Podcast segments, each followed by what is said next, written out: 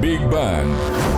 Estrellas, planetas, átomos, células, el universo a tu alcance. Bienvenidos a Big Bang, el programa de Sputnik. Martín González los saluda desde Montevideo. Ya está con nosotros Anabela Aparicio. ¿Cómo andas, Anabela? Bienvenida. Muy bien, Martín, gracias. Descubrieron dos supertierras a 100 años luz de nuestro planeta y una de ellas podría ser habitable. ¿Podremos mudarnos allí? Un astrónomo responde esta pregunta. En Big Bang. Temas, preguntas, expertos, para entender el cosmos, para entender la vida, para entender nuestro planeta.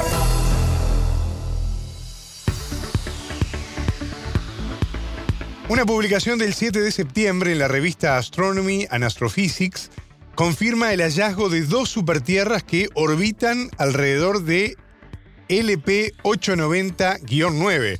Esto es una pequeña y fría estrella ubicada a unos 100 años luz de nuestro planeta.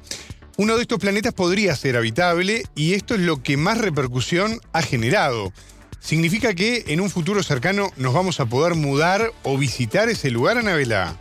Bueno, suena como una película de ficción, ¿verdad? Sin dudas que suena interesante, pero no, en un futuro cercano no es posible, pero sí hay posibilidades que hagamos realidad eso que hemos visto muchas veces en el cine. Estas dos supertierras se llaman LPE 899C y LPE 899B.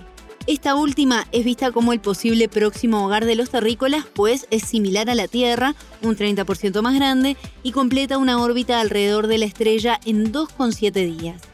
En primera instancia, el satélite de sondeo de exoplanetas en tránsito de la NASA ya lo había clasificado años atrás como un candidato a planeta y finalmente ahora, en 2022, lo confirma el telescopio Speculos, proyecto formado por los observatorios Sur y Norte, ubicados en Chile y Tenerife respectivamente. Para entender mejor la relevancia de este hallazgo y en qué consisten, hablemos con el peruano Novar Baella, astrónomo del Instituto Geofísico del Perú, quien lo explicó de la siguiente manera. Hay varios detalles acá. Uno, que es un tema de moda los exoplanetas, ¿no? Una cuestión de moda así entre astrónomos, pega bastante, el presupuesto sale muy bien. Pero ¿cuál es el punto que está acá detrás? El punto detrás es la cuestión, la parte de, digamos, de astrobiología nosotros como humanidad, ¿no? Estamos necesitando, sabemos que nuestro sol es para siempre. Entonces necesitamos, aparte de, muy amor por la ciencia que uno tiene, de investigar en astronomía, buscar un lugar donde, donde irnos. Hablo de colonizar, ¿no? Así se repite la historia, así como antiguamente nosotros necesitábamos las civilizaciones veían que su río no, que iba inundación, nos vamos mejor a otro lugar, y uno mismo hace eso, ¿no? Entonces se necesita ir viendo, en, al menos en lugares cercanos, digamos, por ejemplo, que está aquí en 100 años luz, lugares futuros donde la humanidad podría ir, digamos, ¿no? Por eso hay, de fondo, de fondo hay un tema a larga, a larga data, ¿no? Si falta 4,5 gigaños para que el Sol se, extinga, ¿no? no, no se va a extinguir como decía una blanca. Entonces, el revuelo que causa este descubrimiento, básicamente, es que porque tenemos ahora una tierra un poquito más grande, una supertierra, digamos, que está en la famosa zona habitable. Porque, mire, Normalmente se pueden encontrar exoplanetas, pero o están muy cerca de la estrella madre de ellas o están muy lejos. Entonces, la vida tal cual la conocemos, enfatizo eso, basada en agua, no podría estar, no podríamos estar. No vamos a mudarnos a un lugar cuando está muy cerca su estrella madre, ¿no? muy lejos. Entonces, ¿qué pasa? Específicamente el exoplaneta, el 899C, especialmente, son dos, está justo en esa zona habitable. Ahora bien, se hace mejor aún el panorama de este descubrimiento porque tenemos al James Webb. ¿Por qué? Porque ya hicieron su parte los astrónomos de descubrimiento aquí. Ahora, ¿qué pasa? Estamos intrigados para saber, ¿tendrá atmósfera? ¿La atmósfera qué composición tendrá? ¿Será que se parece más a Venus o a la Tierra? Entonces, lo, lo que se quiere, de hecho, ya están planeando, lo que, se quiere saber, el James Webb tiene esa capacidad. Por eso es un, un telescopio bacán, que es muy bueno, digamos, ¿no? Entonces, ¿qué pasa con ese? Lo que se quiere hacer es saber la composición de la atmósfera. Entonces lo que se va a hacer en esto, supongo, en estos meses, quizás falta un poco más, es apuntar bien web a ese específicamente el C, ¿no? Porque es el B y el C. ¿Por qué no el B? Porque el B está fuera de la zona habitable. ¿Qué zona habitable? La zona, de haber visto en la documentación, que es la zona donde el agua tal cual la conocemos puede estar en estado líquido. No está muy cerca de su estrella madre ni está muy lejos, ¿no? En el caso del sistema solar, la Tierra está ahí, ¿no?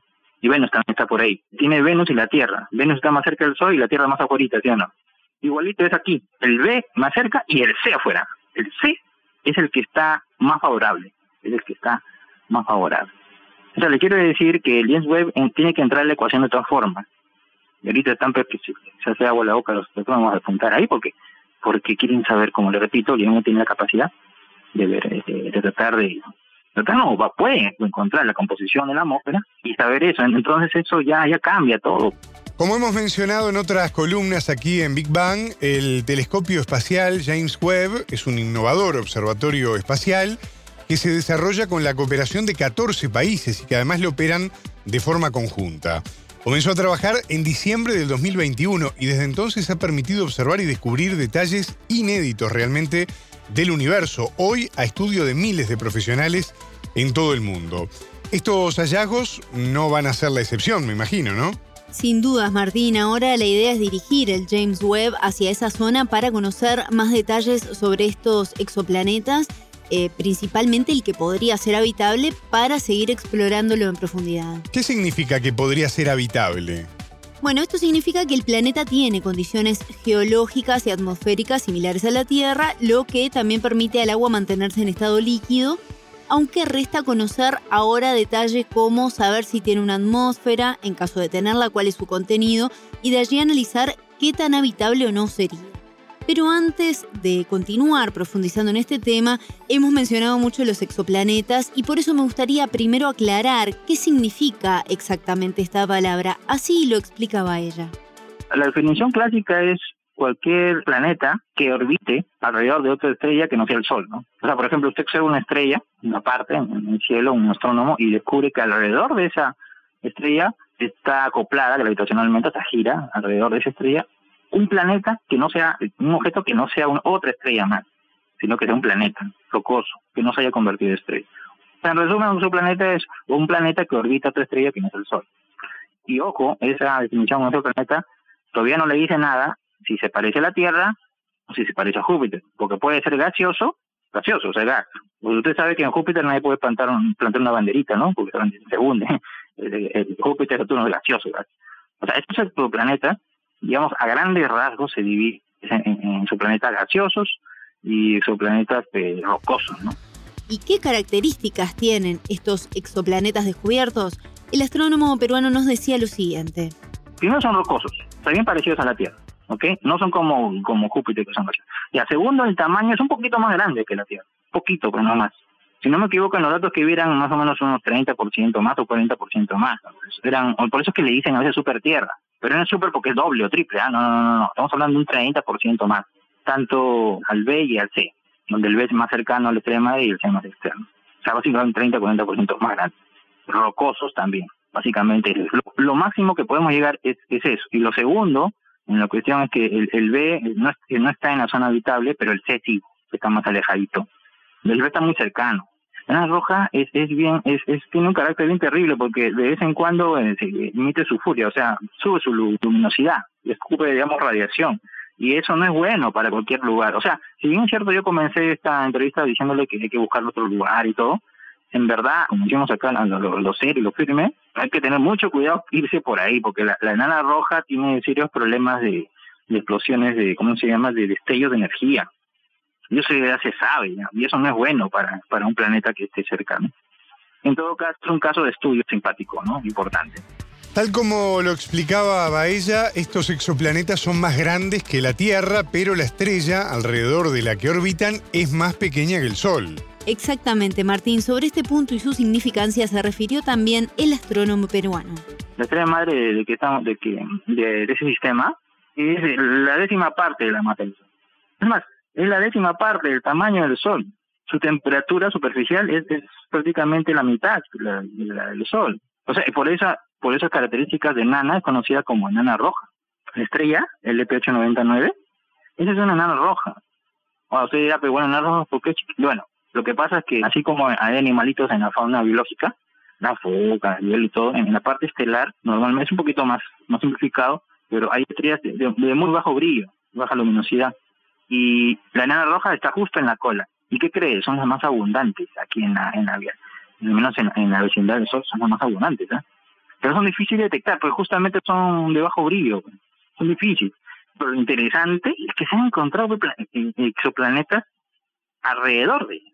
Y esta es la segunda vez que nos está pasando en, el descubrimiento de astronomía. Claro, ese es, ese es el marco. Yo diría así, la primera vez fue con el TRAPPIST, que también tenía sus, sus, planetitas. Primero descubrieron, creo, uno, dos, y, después descubrieron más. Y ahora ha seguido con justamente el de Pecho 99. Justamente el TRAPPIST 1 o 1 mencionado por el especialista es una estrella que cuenta con un sistema planetario descubierto en 2016. Se trata de la estrella más fría que fue hallada hasta ahora en contacto con planetas. La segunda es esta que mencionamos hoy aquí en el programa. Está ubicada a 39 años luz y está rodeada por 7 planetas.